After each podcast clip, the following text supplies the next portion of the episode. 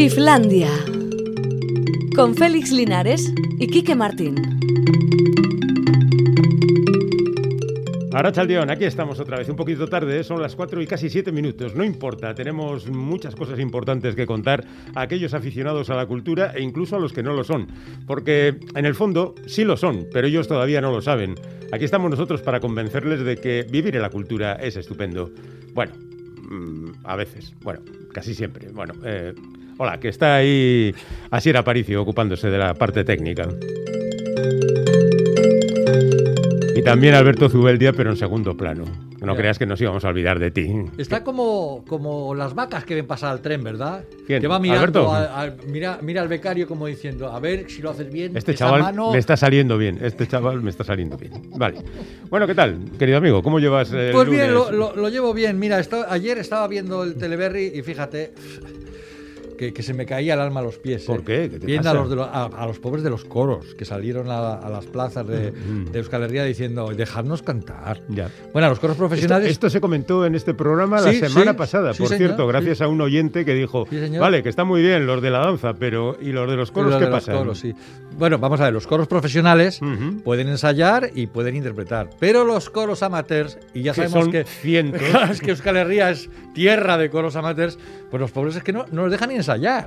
Entonces Pero- salieron a las plazas para decir, oye, que, que- en su día llegamos a un protocolo sanitario con los Akidecha y ni siquiera nos dejan eh, poner en práctica ese protocolo. Hombre, pues algo hay que hacer, digo yo, ¿no? Cantar. Que- Hay que aprovechar sí. por cualquier Y sitio además, eh, y no, ponerse sé, a cantar. no sé si viste las imágenes, estaban cantando separaditos sí. y tal. Mm, mm. Que cantar con una mascarilla tela, ¿eh? Bueno. Que cuando hemos tenido que grabar alguna cosa a ritmo rápido aquí en la radio, es que te ahogas, ¿eh? Con la Bueno, mascarilla. yo vi una vez a un cantante que empezó a cantar con la mascarilla y tardó aproximadamente mm, 12 segundos en arrancársela. En arrancársela. y, y seguir adelante. Pero bueno, este tipo de cosas ya se sabe. Para el verano, todos ya sin mascarilla. Bueno, pues un aplauso para lo de los coros y que, Sí. que no desesperen, apoyo. que no desesperen, que aguanten. Ah, te había entendido que no nos esperen, que nosotros no vamos a cantar. sí, hombre. Pues claro, que todo nos el mundo esperen sabe- para escucharlo. Ah, para vale, pero sí. para cantar no. No, cantar no, Cantar no, no, no. Horror, de los horrores. Sería terrible. Mm. Bueno, eh, es curioso cómo es, cómo es la vida del cine. Resulta que este fin de semana El Señor de los Anillos, que ha vuelto a las taquillas, Sí. eh, ha vuelto a, la- a Pero- los cines comerciales. Pero, no en todos los sitios, ¿no? ¿Eh? No, por ejemplo, aquí no. Pues por eso, por eso. Eh, pero en el cómputo total del Estado ha sido la película más vista. Nada menos que 55.000 Anda. espectadores que, ante- que sin duda alguna la habían visto ya antes, porque yo creo que El Señor de los Anillos la ha visto absolutamente todo el mundo, salvo aquellos que hace 20 años fueran muy jóvenes o no Claro, hubieran nacido. Y lo habrán visto en el cine, y eh, digo, en la televisión, En la y habrán televisión. dicho, oye, yo quiero verlo en pantalla grande. Pues ahí ¿Pero está. han estado las tres películas o es la No, no, primera? una, una, la, Ah, la, la Comunidad primera. del Anillo, Sí. que anda por 305.000 euros, que son muchos más euros que los que han conseguido la mayor parte de las películas estrenadas en ya, este tiempo. ya, ya. En fin, nunca sabes dónde está la piedra del éxito, porque si la supiéramos, Kike y yo estaríamos produciendo La piedra del éxito, que es una película que tiene que ser Mm. Bueno, interesante. y en estos momentos habríamos triunfado tanto que estaríamos en las Maldivas. Eso es, tranquilamente. Tranquilamente. Bien. Igual llamábamos ahí y le decíamos, Tito. Pásanos con eh, Canasier, que queremos decir algo en la radio, pero desde las Maldivas. Eso, ¿eh? eso, eso. Tomando el daiquiri ahí. También se nos puede olvidar, playa. no obstante, ¿eh? O sea, que, que se nos puede olvidar también. También llamar, dices, también, desde las sí. Maldivas, claro. Ya claro. que estamos hablando de películas de éxito, Marvel ha soltado ya las fechas definitivas, definitivas de sus próximos estrenos. La siguiente será Los Eternos, el 5 de noviembre, o sea, pasado mañana. Ahí es cuando a Chloe Sao, ahora bendecida por el Oscar, la van a poner pingando, porque ¿Ah, sí? siempre pasa este tipo de cosas. Ya, ya. Oh, ha hecho una de superhéroes, nos ha traicionado. Bueno, Mm. no pasa nada. Luego, eh, está previsto el estreno de Black Panther, Wakanda Forever. Pero Do- ¿y quién va a hacer de Black Panther? yo qué sé. Ah, es que se murió el actor, ya Eso sabéis es. que hacía de Black Panther. Eh, Doctor Strange, Multiverso de Locos. The Marvels, prevista para una semana después del estreno de Los Eternos. Guardianes de la Galaxia 3, que se estrenará por aquello de seguir como The Marvels el 11 del 11. Este será el 5 del 5, o sea, el 5 de mayo del año que viene. O sea, justamente Ah, vale, dentro vale. de un año y dos días. Ya. Y luego está antes, en febrero, Ant-Man and the Wasp, o sea, el hombre hormiga y la avispa, que harán Quantumania y vuelven, atención, los cuatro fantásticos. No diré más. Pero ya con en formato Marvel, quiero decir, ya Sí, sí, producida ya, por claro, Marvel. claro, no como los O sea, otros que eran películas- Ha recuperado los derechos. Claro, no solo eso, sino que eh, la misma que compró la Marvel en su momento, o sea, Sí, la Disney, ha comprado 20th Century Fox, Ah, claro. que es la que hacía las Y, de... y seguro que era simplemente para hacer los cuatro fantásticos. Seguro. Porque tienen tanta Mira, pasta esta tengo unos gente. millones aquí y Ay, ya está. mío. Oye, hablando de pasta, mira, Mm. eh, hoy nos hemos enterado de que la Diputación de Guipúzcoa eh, ha presentado una serie de medidas para ayudar al sector de la cultura, lo llaman el Plan Pistu, que tiene una partida de 5 millones y medio de euros para ayudar al sector cultural, millón y medio más que el año pasado. Y el Ayuntamiento de Bilbao ha presentado el programa Escena Calera, en el que un total de 27 compañías van a participar en este festival ofreciendo 77 actuaciones de teatro de calle, circo o magia. Dice el ayuntamiento que es el festival de teatro de calle, el circuito de teatro de calle más importante que hay en toda Euskal Herria, que nunca se había hecho una cosa así. Oye, pues está bien, ¿no? Digo yo. Pues sí, sí, yo creo que está bien. ha- Habrá que preguntar a la gente del sector si les parece poco, eh, mucho, mucho no creo, claro. Claro. O, o regulinis. Bueno, eh, tenemos que despedirnos de un dibujante de cómics que se llamó John Paul León, que tenía 49 años solamente. Es un dibujante que había trabajado fundamentalmente en Universo X, en la Marvel, y con Batman en, en la DC. De hecho, lo último que leí fue hace poco, en el número 52 de Batman, aparece una, una historia corta dibujada por él de ocho páginas. Ya estaba mal, Ya. porque llevaba 10 años peleando con el cáncer que al final le ha derrotado. No era mal dibujante, ¿eh? No, no, era extraño, curioso, muy personal, pero bueno, lo terrible es que alguien muera con 49 años. Seguramente por eso no le daban tan más material Mm. de superhéroes, porque cuando uno es personal y no se establece en la línea de lo que marcan las dos grandes productoras de, su- de cómics de superhéroes, que son la DC y la Marvel, pues se queda un poco como postergado, ¿no? Mm, Ya. Lástima. Al final, este tipo de cosas. Y luego una noticia que voy a hacer solo. vo- Voy a decir la noticia. A ver. ¿eh? Y, y no hacemos comentarios, ¿eh? Vale. Porque es política, No, ¿vale? no, no hacemos Eh, comentarios. Los banqueros españoles son los mejor pagados de Europa. Pues no Solo quiero decir que pues me gustaría pues esto- esto no es política. que ¿no? los fontaneros, es economía, Ah, vale. que los fontaneros españoles fueran los mejor pagados de Europa, que los locutores de radio, que Fuéramos eh, los más mejor periodistas, que Los técnicos también, ¿eh? Sí, sí. Todo. Alberto Asier, los Mm. técnicos también. Eso es. Bueno, pues nada, eh, eh, queda eso como detalle. Y luego ya tenemos aquí gente que habla de lo de los coros. Carmele, del coro Biochac, del audio, eh, ya no nos importa cantar con mascarilla, pero queremos, necesitamos cantar. Claro, cantar claro. da la vida. Es que los comprendemos perfectamente. Eh, Caiso, ¿cómo no nos dejan ensayar? He vuelto a reto- Ah, como no nos dejan ensayar, he vuelto a retomar la lectura de El efecto Mozart de Don Campbell. bueno, pues Vale. bien, pues bien, Y- pues bueno. Y luego hay otro que dice, si es que cuando un sabio como Félix habla hay que hacerle caso. Me he visto No Man Land y no he entendido tanto éxito. Hay youtubers que hacen lo mismo sin tanto éxito. Joder. Hombre, hombre. Igual. Y hay que- A ver. ah, yo creo que ya dijimos cada uno lo que pensábamos sobre la Sobre película. la peli, o sea que ahí vamos te a- queda. no vamos a, eso, Vamos eso. a recordar que tenemos un WhatsApp, que es el 688-840-840, que es donde llegan noticias y comentarios como estos, y que también tenemos el teléfono de la audiencia, 901-440404, pero hoy no tenemos concurso, o sea que, y también el correo electrónico iflandia.itv.eus. Pero en el caso improbable de que alguien no tenga WhatsApp, puede recurrir a estos medios para ponerse en contacto con nosotros. Eh, hoy tenemos a un escritor y humorista muy famoso, Pepe Colubi. Hoy tenemos a un cocinero muy famoso, Luis Oldevila, de Catacrack. Ah, ese sí. Sí, sí. Y hoy tenemos a un divulgador musical muy famoso también, Miquel Chamizo, que nos va a hablar del nuevo programa de abono de la Euskadi Orquestra. Estamos en el top. Pero antes de eh, presentarles, ponemos una canción, ¿te parece? Perfecto. Bueno, eh, vamos a poner una eh, música de una madrileña que se hace llamar Travis Bers. Bers, como pájaro. pájaros. claro, Eso Mm. es.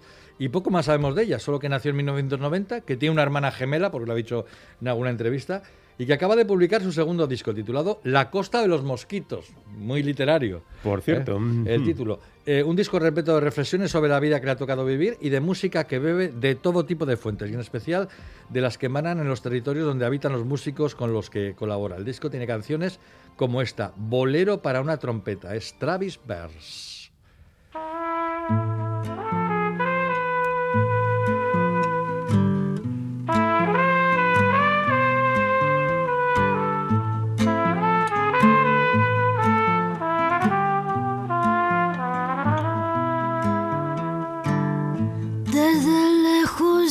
Divisaba brujería que haces con la voz cuando el aire que te pasa va de tus pulmones a mi corazón. Y es que suena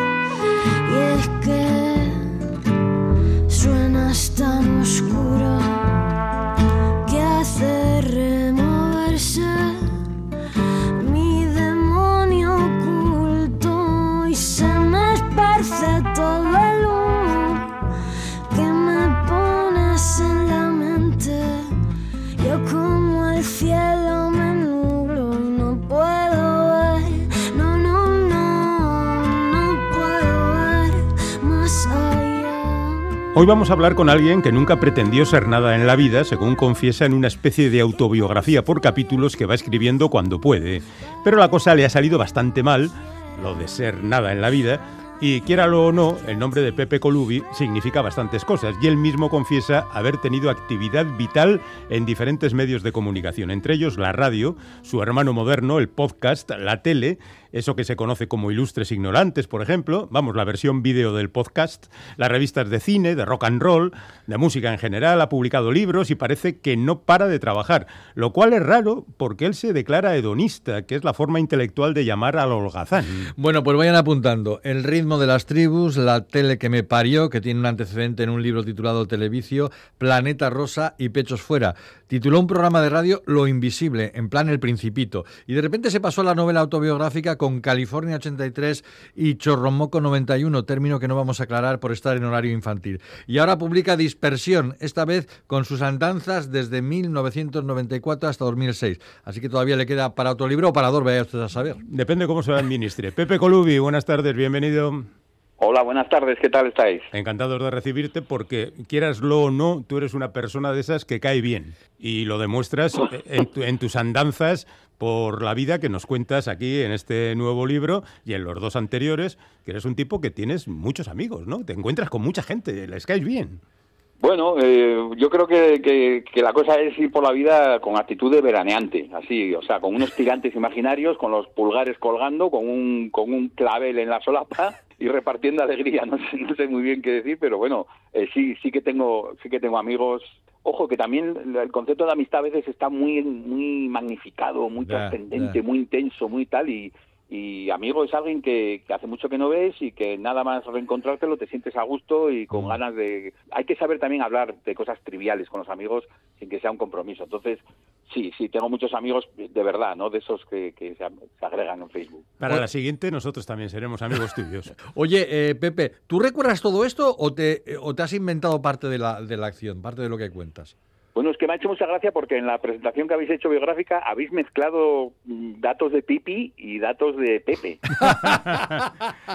me, ha, me ha encantado porque, sí, to- totalmente entreverado. lo- Televicio es el libro que escribió Pipi y Lo Invisible es el programa que hizo Pipi, que yo no he hecho ni escrito jamás. Pero bueno, me encanta, me encanta esa identificación entre autor y, y personaje. No, a veces no sé muy bien cuál es cuál, porque sí que está basado en hechos reales y hay, hay anécdotas casi, casi en plan literal que me han sucedido y luego hay muchas cosas magnificadas y, y patetizadas incluso para que, para que resulte todavía más, más entrañable esta especie de eh, cordial y, y amigable perdedor que a veces es. Oye, generalizando, digamos que laboralmente tú has sido la representación máxima del millennial avant la lettre, ¿no? Es decir, que de trabajo fijo tú nada de nada. Pues no, nada, la verdad que esto me doy cuenta sobre todo a toro pasado. Yo ahí sí que me identifico con Pipi cuando empecé. Yo empecé a trabajar en, en radio, radio musical con 19 años y entonces a partir de ahí todo vino dado de una manera como muy natural, muy espontánea, sin tener una vocación clara. Empecé a colaborar en medios, siempre con el ímpetu freelance, autónomo y nu- nunca nunca he llegado a tener un contrato, pues para mí es una especie de país de Narnia lejano y inalcanzable, pero vamos, tampoco, sí he tenido alguna oportunidad, pero cordialmente lo he rechazado porque, bueno, me ha ido bien, he tenido mucha suerte, siempre lo recalco porque es verdad, no me ha faltado, aun- aunque fuera una colaboración pequeña, no me ha faltado el momento de llegar a fin de mes realmente ahogado, entonces he, he podido, a toro pasado, esto es un plan que, que con expectativas no puedes cumplir, porque dices, bueno, pues voy a vivir de lo justo y, y probablemente salga mal, pero bueno, a mí me salió bien y con el toro pasado que supone mirar desde ahora, desde este punto de la vista, casi golpeando a las puertas de la vejez, puedo decir que, Qué que me ha ido exagerado. bien. Oye, de, de todas formas te gusta ponerte catastrófico, ¿eh? Yo creo que es para mover a la risa, pero seguramente también para dar un poco de pena a los lectores y preferentemente a las lectoras. Bueno, eh, la pena es un, es un elemento moldeable, y- pero es peligroso también, porque si te conviertes en un llorón, pues es una pesadez, es que no te aguanta ni, ni, ni ellos, ni ellas, ni nadie con dos dedos de frente. Entonces, yo creo que hay un punto intermedio de, de catastrofismo costumbrista al que todos nos identificamos, porque todos tenemos esos momentos patéticos, ¿no? En los que pues tropiezas y se te cae la bandeja con la cena, por ejemplo, ese momento de humillación máxima, ¿no? Los espaguetis por el suelo de la cocina o la, o la cafetera o algo, esos momentos que, que nos unen a todos por abajo, o, o la escatología, por ejemplo, también, que es algo que, sigue siendo tabú, me parece muy bien que, lo- sé, que lo sea cierto tabú, que tampoco no- no- nos, nos despiporremos en eso, pero que nos une, o sea, hay, unos elementos costumbristas mínimos de, de evaluación que, que a todos nos unen en un ser un poco mm, torpe, cuando menos. Lo cierto es que donde no quieres dar pena es en el terreno sexual, donde eres, bueno, perdón, Pipi es un auténtico fenómeno. Bueno, es un fenómeno, pero también, como no hay libro de instrucciones para esos temas, también se ve envuelto en situaciones, eh, cuando menos, grotescas. También es un fenómeno, quiero decir, cuando sale bien, sale muy bien. Pero hay momentos sexuales que no vamos a desvelar en, en dispersión que mueven a, a, a darle, a ponerle una mantita encima a Pipi y dejar que descanse y, que reflexione sobre su vida. De todas formas, Pipi eh, es mucho de encontrarse con antiguas novias, vamos, que, que ha quedado bien con ellas, como un caballero. Sí, porque bueno, como se ve que no es peligroso, es decir, es, es inocuo, eh, incluso en sus, en sus salidas más, más impetuosas, se ve, se ve que tiene buen fondo. Entonces sí, ha dejado buen recuerdo en, en algunas novietas y bueno, pues los reencuentros son eh, apasionados en, en la medida de, lo que supone el recuerdo, pero vamos, en ambas direcciones, claro. Incluso te encuentras con dos vascas, la rubia y la pelirroja, que no parecen participar de la fama que tenemos como practicantes de sexo. Que es bastante po- eh, exigua, vamos, lo de la práctica. Bueno, yo creo que hay, hay, much- hay mucha leyenda. Ahí, ahí sí que sois, ahí sí que movéis vosotros a la pena para que luego lleguen y os peguen un repaso, ¿no? Ca- Cada, vez que alguien llega de vacaciones a Euskadi y dice, bueno, aquí los, les voy a poner yo las pilas y os dejáis, os dejáis querer. E, es una campaña muy bien orquestada, ahí lo habéis hecho muy bien. Oye, pero sobre todo lo que hay mucho en el libro es de música que no sé si junto con el cine es lo que a ti te gusta más, pero bueno, por ahí andaría, ¿no? Sí, sí, la música para mí es fundamental, o sea, pero totalmente, desde que tengo uso de razón además, y música muy variada, o sea, muchos géneros, soy mucho de canciones concretas, de pronto cojo una canción y la exprimo, o sea, son las ventajas de vivir solo, porque eh, sería insoportable para cualquier persona la, la cantidad de veces que yo puedo escuchar una canción en un día, cuando me da por, por una en concreto, que además puede ser muy variable e inesperada, es realmente psicópata, porque es que llego a analizarlas como ya hasta, hasta puntos de, absurdez. Pero siempre tengo como canciones, muchas, muchas canciones asociadas a momentos gozosos, penosos, patéticos, eh, alegres, y sigo descubriendo. Es decir, me encantan esos momentos en los que descubres una canción que a lo mejor existe hace 30 años y jamás la habías oído y de repente te toca una fibra, ¿no? O una canción nueva, real, realmente recién salida del horno que de repente pues también te toca algo, es un clic mágico y orgánico que muchas veces eh, es pura vida, o sea, yo yo no entiendo la vida sin música, igual que no la entiendo sin humor, pues la música está ahí como formando parte del organismo total. Oye, ¿y tú como Pipi has tenido también tu etapa como músico, aunque fuera desastrosa? Pues más o menos, sí, porque a los Reyes Magos, cuando todavía creían ellos, les pedí una guitarra. O sea, empecé mi, biografía de rockero empezó fetén. Pero bueno, solo puedo tocar cuando nadie me ve porque es que soy un desastre. Es, es, patético. Muchas veces, mira, una vez tocando con unos amigos en, en un local de ensayo, yo me muteaba. A veces cuando me perdían la canción, me muteaba, pero seguía haciendo que tocaba. Sin, sin tocarla, sin que sonara mi guitarra, pero yo ahí la pose a, la, a lo que Richards no me la quitaba nadie. Entonces tengo, tengo una guitarra eléctrica también, pero bueno, es, soy un, un, desastre, pero le pongo muchísimo entusiasmo. Bueno, ya hemos dicho que hay montones de canciones en todo el libro. De hecho, todos los capítulos incluyen como título un nombre de músico y el título de una canción, y todos están en inglés. Tendrás que explicarnos cómo en unas fiestas entre Alan Parsons y Rocío Jurado te vas al concierto de Rocío Jurado. Pues mira, eh, eso está basado en una historia absolutamente real y pues Alan Parsons en ese momento me daba pereza y ver el, universo Kitsch, que o sea, Rocío Jurado es como es como es una especie de universo Marvel en sí misma, ¿no? O sea, tiene ahí tiene ahí todos los periféricos posibles. Es más, en aquel concierto estaba Ortega Cano, estaba Rocito, estaba Amador Moedano, o sea, era como era el año 96, si no me equivoco, era el, el, inicio de, de, la patrulla X. Entonces, tenía un pase además de prensa y, podía estar en el foso delante del escenario, justo delante en el espacio en blanco que hay entre el público y, las tablas donde estaba Rocío Jurado. Y bueno, pues fue una experiencia y encima eh, ella me vio, porque era lo único que veía con los focos, y, me dedicó una canción, me señaló con el dedo, y ahí estaba yo con, con, mi cerveza en la mano, pues, recibiendo los parabienes de, la diva absoluta de la copla española. O sea, es que era tan absurdo todo que, parecía un, viaje de trippy. Hoy otras cuestiones laborales que aparecen por aquí son las entrevistas con gente famosa, como por ejemplo Fernando Arrabal, un tipo inquietante como poco. ¿Eso lo viviste también? Pues sí, eso también es una historia real que, que, literarizo en, dispersión y que sucedió, el, encuentro sucedió tal como se describe en el libro, mm. empezó con una carta que yo le envié a, a, Raval, yo quería entrevistarlo sobre el mundo del ajedrez, que es su, gran pasión paralela a la literatura. En la editorial donde publicaba entonces me dieron su dirección postal, vamos, era una cosa que tenían permiso para hacerlo, yo le escribí una carta muy pomposa y me contestó con una postal y citándome en un hotel de Madrid y lo que a continuación sucedió te sorprenderá y está en la novela. Los que trabajamos en la radio mm, sabemos que hay un sueño recurrente que tenemos todos, que es que hay que empezar el programa y no tienes nada absolutamente para hacerlo, ¿no? Bueno, pues esto que ocurre en sueños, a ti te ocurrió en la realidad. Fuiste a hacer el programa, digamos que subiendo ya un escalón en el trabajo radiofónico y te quedaste primero sin compañera y después sin material y sin nada. ¿Qué fue aquello?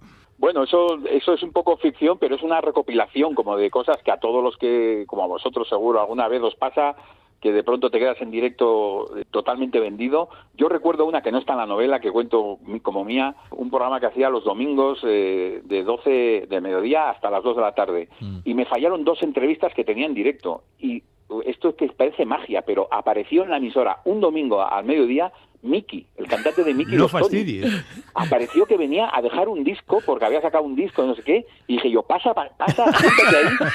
Vamos, le metí tres cuartos de hora de entrevista, que Hombre. el hombre estaba agradecidísimo, pero mucho más yo, y además se, lo- se lo di, no se lo oculté, dije, mira, es que es que me viene genial, y encima Miki que habla por los codos y que está sí. entusiasta, fue un chutazo, pero bueno, fue esas cosas, pero otras veces te ves eh, realmente vendido. Yo me acuerdo una vez en un programa de verano que también pues me falló una entrevista y acabé cantando yo un rap con una base instrumental, eh, porque era hacíamos la radio desde, desde la playa de San Lorenzo en Gijón, rodeado de gente, bueno, de esto que dices, eh, tiro para adelante como sea y venga, lo que Dios quiera.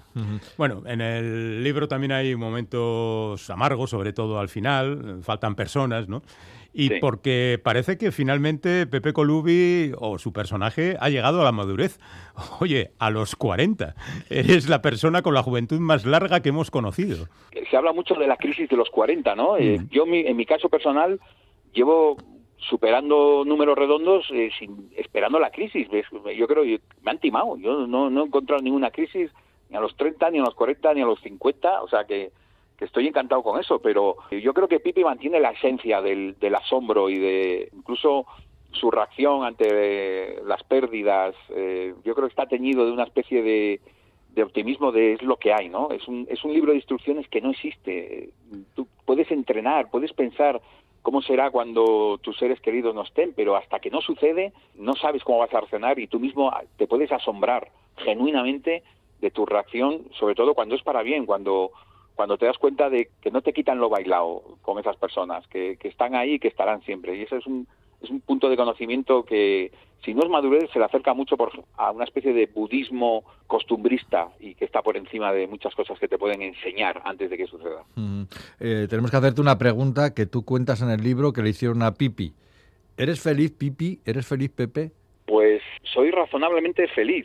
Fíjate, en estos tiempos, en plena pandemia, Mm. resulta, y aquí puede sonar un poco egoísta, pero yo tengo un libro que, que sacar y promocionar y estoy entretenidísimo y, y todo va como paralelo a esa realidad atroz y desesperante que, que estamos viviendo, ¿no? Precisamente esta especie de doble vía de, de alegría por una obra que me ha llevado mucho tiempo y que, y que estoy muy contento de, del resultado y, y de poder promocionarla y hablar de ella. Por otro lado está pues las noticias de cada día, que son Mm. tremendas y terribles. Entonces, Sí. solo queda una, eh, avanzar en las dos direcciones y llegar a un punto final o, o de inicio que será la, la inmunidad de grupo a través de las vacunas, Mm. creer en ello y pasar el trago de toda la gente que está sufriéndolo realmente en, en- en primera piel. Y una última cuestión. ¿Vas a seguir escribiendo de música, de cine? Eh, ¿Va a seguir Ilustres Ignorantes? Ilustres seguimos, eh, ahora tenemos esta anomalía de grabar sin público, nosotros que estábamos tan bien acostumbrados a grabar en un teatro con, con una gente muy entusiasta, estamos grabando ya, bueno, primero en, en confinamiento grabamos desde casa y ahora estamos grabando en plató, claro, con todas las medidas y, y sin público, que es, que es el- falta ese calor, pero nos adaptamos también, ¿no? Al principio fue un poco más duro, pero ahora hemos entrado en esa dinámica de, pues, de escucharnos, de, de, de cubrir nosotros mismos el, el- el hueco que dejan los, los aplausos que nos dan. Pero vamos, yo seguiré dando la brasa a todo lo que me dejen con ilustres, sigo escribiendo en Cinemanía, Sí, hago un sí. podcast de reggae en Radio Primavera Sound, que también me llena de, de orgullo y felicidad, porque ah, incluso si no lo oyera nadie, yo sería el que mejor se lo pasa con él. Y, y bueno, haciendo cosas y, y esperando que pase lo malo, de, aunque no va a ser corto, ya que hace esa la idea, no va a ser eh, pasado mañana, pues tener la, la ilusión de que antes que después todo pasará. Bueno, pues como pasaba en las películas de James Bond, podemos poner al final, Pipi volverá en... ¿Volverá? Pues ahora mismo, si, si, si tuviera que decidirlo ahora, diría que no. Ahora mismo estoy, yo creo que Pipi y yo eh, nos llevamos muy bien, pero yo creo que él necesita descansar de mí. Vamos a separarnos un tiempo y luego, pues, pues ya veremos. Pero si tuviera que decirlo ahora, diría que no, porque es, es muy pesado, es muy pesado. Pipi es un pesado. Pesado, no va a ningún lado, no sabe qué hacer en la vida y, y- y, bueno, yo tampoco. Entonces, mira, eh, polos, polos positivos eh, se repelen. Bueno, pero a los amigos hay que padecerlos, ¿qué le vamos a hacer? Cargaremos con ello. Pepe Colubi, dispersión. Si quieren pasar envidia, queridos oyentes, léanlo. Y si se quieren reír, también. Incluso, pues igual se les escapa una lagrimita en algún momento. Pepe, hasta cuando tú quieras. Muchas gracias, un abrazo. Un abrazo. Agur. agur. Agur. Islandia, donde el que no corre, vuela.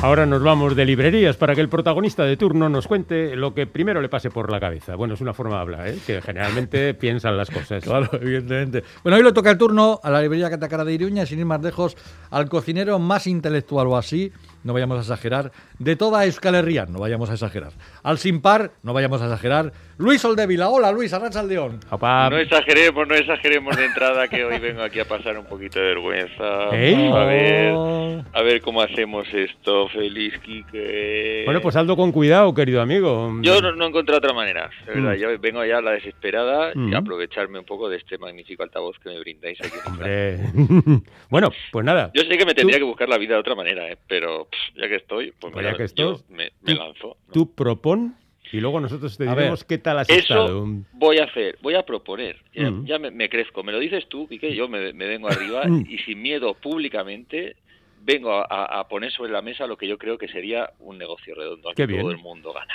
Ujú. Sí, además, insisto en esto, ¿eh? yo he buscado maneras de hacerlo como más discretas, sé que me tengo que buscar la vida, otra forma de contactar y tal, he buscado en internet, pero no viene nada. Mm. Y yo prefiero mantener como los asuntos de Islandia por un lado, los intereses de Catacrack por otro.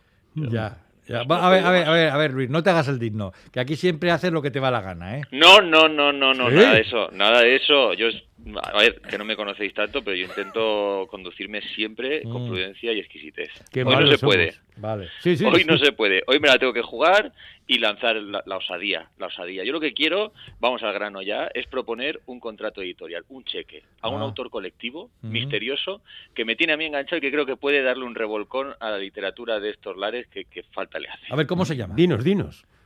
Os lo suelto ya. Venga, va. di, Dios, Os suelto la- Venga. Brigada de Información de la Jefatura Superior de Policía de Navarra. Toma. Por favor, sí, sí, sí, por favor, a esas personas humanas que están detrás de ese seudónimo, que escuchan este programa, que nos contacten, que montamos aquí una colección de narrativa policíaca que se caga la culebra. Colección Catacrack 13-12, lo que sea. El futuro del, ne- del género negro foral, lo veo. ¿Qué me decís? ¿Qué os parece? ¿Es pelotazo o no es pelotazo? Mira, yo no sé qué es esto, pero creo que tú sí has perdido el Oremus. El Oremus, el Oremus. Pero si esto es todo lógica, A ver. purita lógica. En Catacrack tenemos ya lanzado una editorial, un humilde catálogo. Poca ambición, por lo que a nosotros nos va centrado en el ensayo, algunas novelitas en euskera. No nos hemos lanzado a la piscina de verdad de publicar ficción en castellano. Y yo aquí lo que estoy viendo es un lanzamiento que a Dolores Redondo la deja, que te digo yo, a la trilogía de Bastán a la altura del Betún.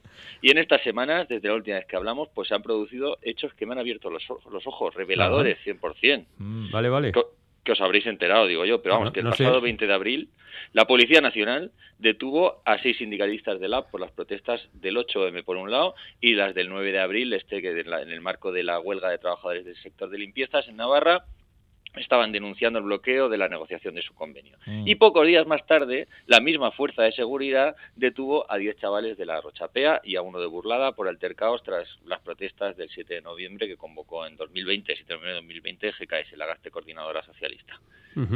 ¿Qué tienen en común ambas operaciones? Pues que se basan en informes de la Brigada de Información de Ah, la ah, Jefatura ah, Superior de Policía de a ver, Navarra. a ver, Luis, pero eso no tiene nada de especial.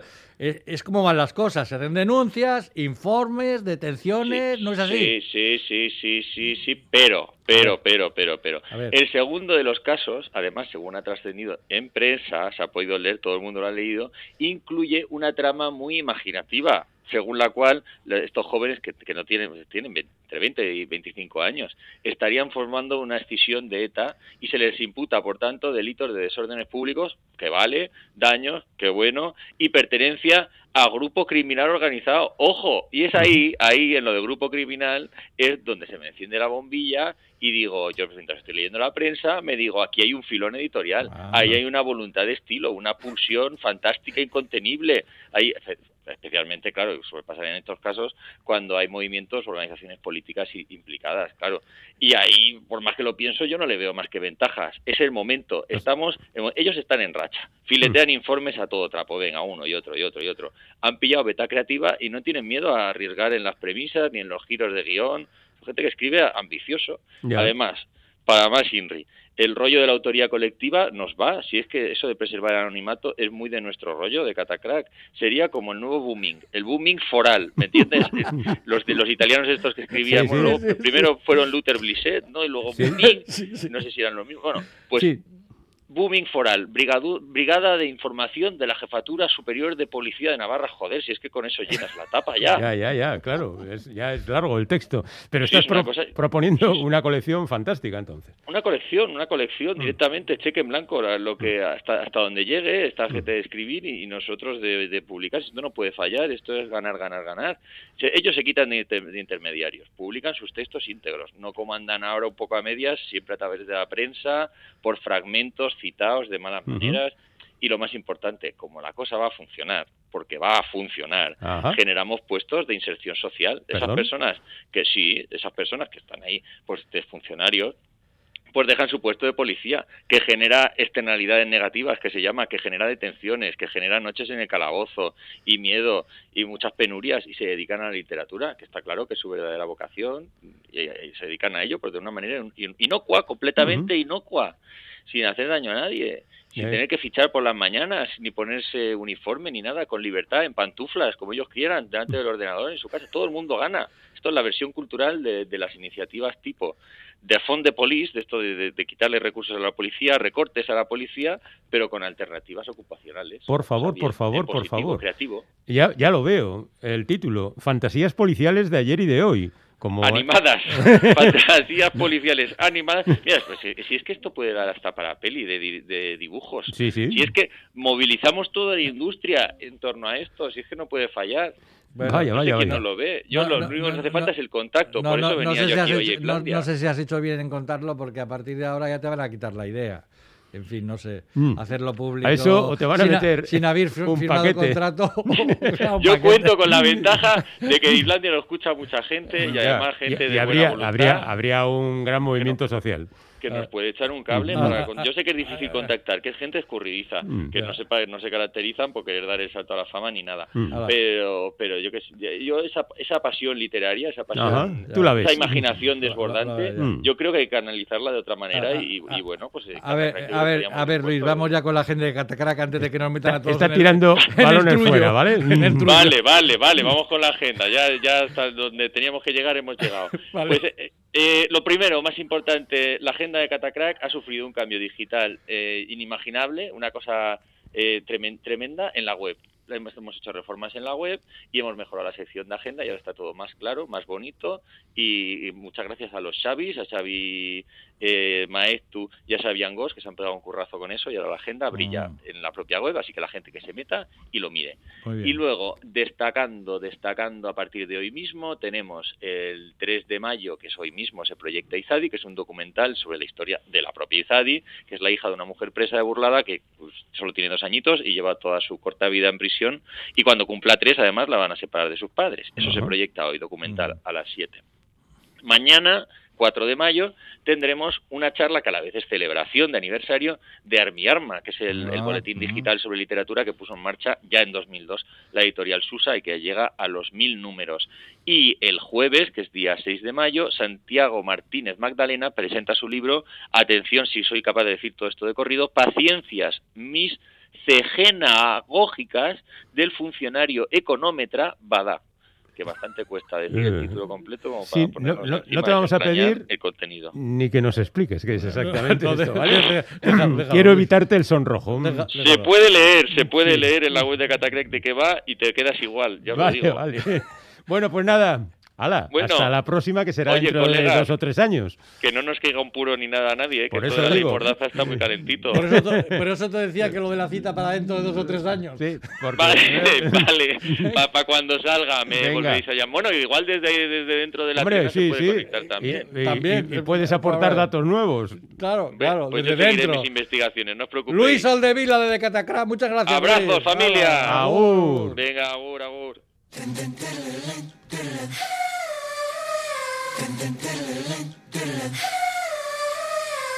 Islandia. Parecemos locos, pero somos sabios.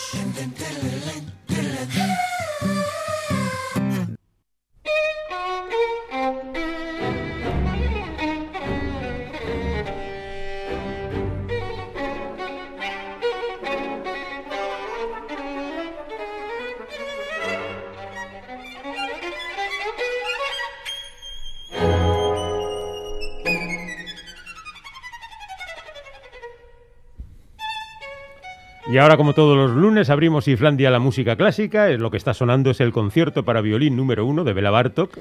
Obra que se va a poder escuchar en el octavo concierto de abono de la Euskadi Orquestra, que se toca desde hoy mismo. Para hablar de este programa y otras noticias de nuestra orquesta está ya con nosotros Miquel Chamizo. Hola Miquel Arrachaldeón. Arrachaldeón, ¿qué tal? estáis? Muy bien, encantados. Y eso que es lunes, ¿eh? Pero ya estás aquí y es otra cosa. Bueno, Bueno. los lunes con Islandia se hacen más- menos lunes. ¿no? Bueno, tras una breve pausa de apenas una semana en la que la orquesta ha aprovechado para presentar su nuevo y ambicioso proyecto junto a Calacan, la Euskadi Orquesta regresa hoy mismo con un nuevo programa de abono titulado Jóvenes. ¿no? Toma ya. Sí, sí, sí. Y a diferencia de lo que ha ido pasando estos últimos meses, que, que sabéis que ha habido que, que doblar las sesiones, ¿no? sí. Que se han hecho 10 sesiones de cada concierto, pues esta vez se va a volver un poco a la cadencia habitual de cinco conciertos en las cuatro capitales. Así que bueno, pues esta tarde y el jueves eh, se abrirá el- el- el- el- la pe- esta pequeña gira en el Cursal de Donostia. Mañana se hará en el Baluarte de, de Pamplona. El miércoles llegará a la Euskalduna de Bilbo. Y el lunes eh, al Teatro Principal de Gasteiz, el lunes Ajá. que viene, dentro de una semana. Todas las sesiones van a empezar a las siete y media y buena noticia porque hay entradas a la venta, porque Ah. ya sabéis que en algunos otros casos no ha habido, según cómo iba Sí, sí, sí. de asistencia de abonados y tal, y en este, menos para el de Pamplona, pues hay entradas para a la venta para todos los conciertos. Qué, qué gran noticia esta, Miquel. Jolín. Sí, sí, sí, porque bueno, a, a algunos han tenido, no les ha quedado más remedio que perderse algún concierto, ¿no? Como Mm. había que, que adaptarse a estas eh, limitaciones de aforo y tal, pero bueno, afortunadamente este Muy bien. concierto lo va a poder todavía ver mucha más gente. Perfecto, pues que la gente lo sepa. ¿eh? Hay Mm. entradas a la venta. Hay entradas a la- Lo que pasa que evidentemente en muchos lugares solo van a poder verlos los que vivan en las capitales, claro. Los que estén perimetrados. Los que estén perimetrados. En, eh, en Navarra no, pero en Navarra no, no hay entradas. A ver, eh, el título del programa hemos dicho que es Jóvenes, ¿verdad? Sí, y se llama así porque lógicamente es fácil de adivinar, está compuesto por dos obras que fueron compuestas por sus autores cuando eran muy jóvenes, ¿no? Mm. Para empezar, el concierto para, número, para violín número uno de Bartok, que es esa música que hemos escuchado al principio, pues lo escribió cuando tenía 26 años Bartok, y no solamente era joven, sino que estaba enamoradísimo, ¿no? Eh, es parte de estas obras del, del repertorio internacional de compositores enamorados, ¿no? y, y nada, pues nada, en 1907 pues bebía los vientos por una violinista, precisamente, Steffi Geyer, y le regaló este concierto, empezó a escribir este concierto para ella como un regalo, ¿no? Eh, y bueno, eh, al final Steffi Geyer le rechazó, no terminó de, de escribir el tercer movimiento y el primer movimiento de este, de este concierto lo recicló en otra obra que se llama Dos retratos. ¿no? Y el primero, el, el primero es este movimiento reciclado que hemos estado escuchando, pero el segundo añadió uno nuevo que era grotesco, ¿no? Ajá. Y en el que quería resumir un poco cómo veía ahora a su ex querida o, o su exnovia, ¿no? Mm, ¿Cómo es el desamor? Eso es, sí, se dio la vuelta, ¿no? Así que bueno, finalmente aún y todo le regaló los dos movimientos que había compuesto a Steffi Geyer y esta se lo quedó, se quedó el manuscrito, pero no lo tocó nunca porque era una situación un poco extraña, ¿no? Y en el concierto en realidad, aunque es de 1907, no salió a la luz hasta 50 años después. Y eh, aunque tiene esta historia tan curiosa, nunca se ha llegado a, hacer po- a ser popular del todo, ¿no? El Mm. concierto para violín de Bartok, que es más famoso, es el segundo. Sí. Pero este se ha tocado alguna vez en Euskal Herria, por ejemplo, se tocó hace unos años en la quincena musical, pero que a mí no me consta ninguna otra interpretación de este concierto. O sea que aparte de ser una obra muy interesante, porque se ve ahí a un Bartok jovencito, a medio camino todavía del romanticismo y del modernismo, bueno, buscando su propia personalidad, ¿no? Pues además va a ser un poco descubrimiento, ¿no? Aquí en, en esta zona. ¿Y quién va a tocarlo? ¿Quién va a ser la solista? Pues una, una cara que muchos abonados de la orquesta reconocerán porque es Birgit Kolar, que es la concertino principal invitada de la orquesta y como tal pues se ha subido a los escenarios vascos liderando a la sección de cuerdas de la Euskadi Orquestra un montón de veces. ¿no? Pero que sea una cara conocida, pues no debe hacernos olvidar que es una violinista de talla internacional, ¿no? eh, ganó, eh, se quedó finalista del concurso Yehudi Menuhin, ha actuado con algunas de las orquestas y cuartetos de cuerda más importantes de Europa y como concertino, es decir, como líder de la sección de cuerdas, eh, ha tenido muchísima trayectoria y ha llegado a serlo incluso de orquestas tan, tan top como la Filarmónica de Viena, ¿no? La, la que da el concierto de Año Nuevo todos los años. Sí, sí, sí. Así que es una, una gran violinista y, y ahora vamos a ver esa otra faceta suya que es la de solista, precisamente con este concierto que es muy virtuoso ¿eh? y muy difícil y requiere mucho, mucho genio del solista. Bueno, pues los espectadores estarán encantados con eso y también con la otra pieza que se va a interpretar en este concierto, que no es otra que la Sinfonía número uno de Mendelssohn.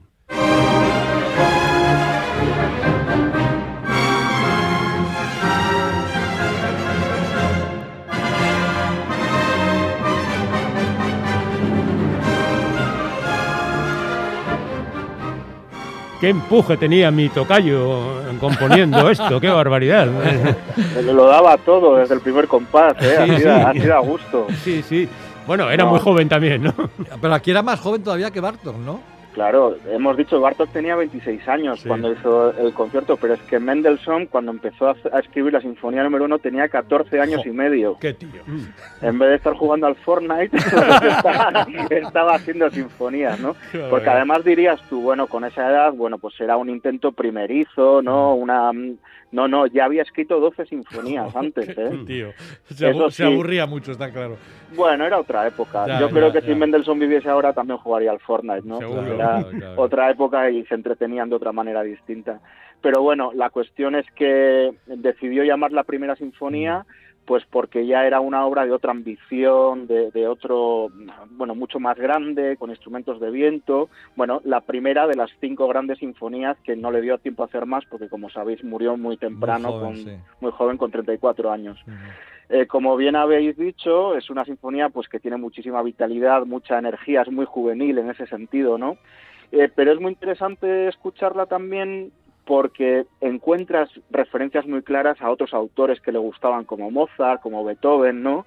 Pero al mismo tiempo ves también cómo empieza a desarrollar pues los rasgos propios suyos que son pues son inconfundibles, ¿no? Pero bueno, eh, como curiosidad, que unos años más tarde, eh, Mendelssohn se fue a Londres con 20 años, 5 o 6 años después, y eh, quiso programar esta sinfonía para un concierto que iba a, a dirigir él, ¿no?